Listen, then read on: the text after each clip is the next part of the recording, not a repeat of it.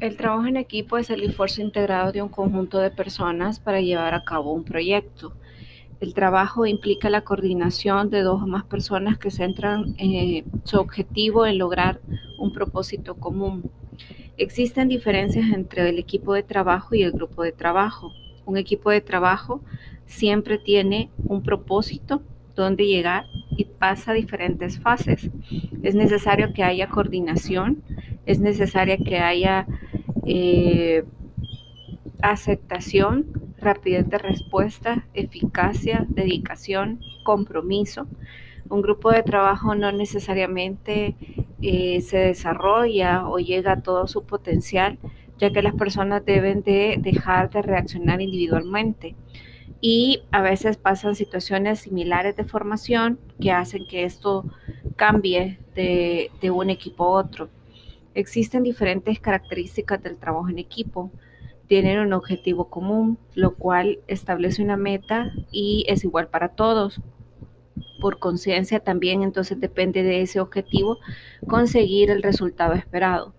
Existe liderazgo, en cada equipo se necesita la persona que figure como líder, que sea capaz de dirigir los equipos de trabajo hacia el objetivo hay un impulso de la comunicación. La falta de comunicación es un problema bastante grande para los equipos de trabajo, pues generan conflictos, a veces problemas en los equipos de trabajo, qué tipo de comunicación ustedes están llevando a cabo y hay que involucrar a todas las personas para hacer intercambio de información.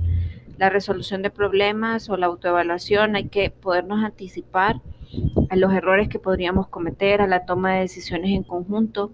No se trata solamente que una persona realice la resolución de problemas, sino que se trata que todos, sumando su conocimiento, su experiencia, contribuyan a desarrollar la, la solución a ese problema que se les ha planteado. La motivación, tener un compromiso de trabajo en equipo es lograr la estimulación de las ideas, un nivel alto de satisfacción, de que ustedes están trabajando en el equipo correcto, que hay una interdependencia, todos aprenden de todos, todos suman su experiencia, su conocimiento. Volvemos a repetir que no se trata solamente de que uno tome la decisión. Existen diferentes etapas del trabajo en equipo. La formación del equipo es la primera etapa, donde a fin de darse a conocer cada uno de los perfiles de las personas están tratando de conocerse y adaptarse a esa parte del trabajo a medida avanza, pues podrán ustedes tomar algunas, eh, resolver unos conflictos o algunas tomas de decisiones que podrán no ser efectivas para todos, pero es ahí donde tratamos de fortalecer el trabajo en equipo.